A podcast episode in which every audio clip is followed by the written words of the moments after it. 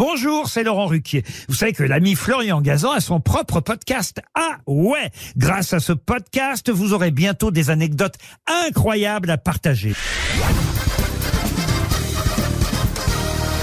Salut, c'est Florian Gazan. Dans une minute, vous saurez pourquoi le marathon a joué un rôle dans la parité homme-femme. Ah ouais? Ouais, ça s'est passé en 1966 à Boston, où se court le plus vieux marathon du monde créé en 1897. Marathon réservé aux hommes car à cette époque, on considère que les femmes sont incapables de le courir. D'ailleurs, aux Jeux Olympiques, la distance maximale qu'on leur autorise, c'est 800 mètres.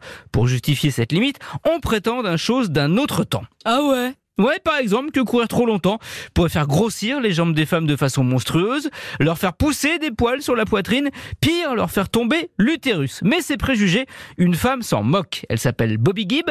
Cette blonde de 23 ans décide de courir le marathon de Boston. Malgré le refus de son inscription, pour cela, elle s'entraîne. Dur, très dur, tant et si bien qu'elle est capable de courir 65 km d'affilée avec des chaussures en cuir d'infirmière de la Croix-Rouge, car à l'époque, il n'y a pas de basket de course pour les femmes. Et puis, le jour J, elle met au point un stratagème. Ah ouais? Ouais, elle se planque dans un buisson juste après le départ et quand la meute des coureurs passe, elle se glisse dedans.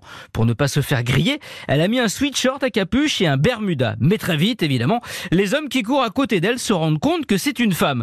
Et à sa grande surprise, au lieu de la dénoncer, eh bien, ils l'encouragent. Et malgré des pieds en sang à cause de chaussures de course neuves, elle boucle ce marathon en 3 heures et 21 minutes. Bobby Gibb vient de prouver au monde entier qu'une femme pouvait être l'égale d'un homme et courir un Les organisateurs refusent de valider sa course. Il faudra attendre 2006 pour qu'on lui remette enfin officiellement sa médaille de finisher. Mais sa performance va faire bouger les lignes. En 1972, enfin, le marathon de Boston est officiellement ouvert aux femmes et celui des Jeux Olympiques créés en 1984. Pour paraphraser Neil Armstrong sur la Lune, un petit pas pour l'homme, mais un grand pas pour l'égalité. Merci d'avoir écouté ce podcast. Retrouvez tous les épisodes de Huawei sur l'application RTL et sur toutes les plateformes partenaires.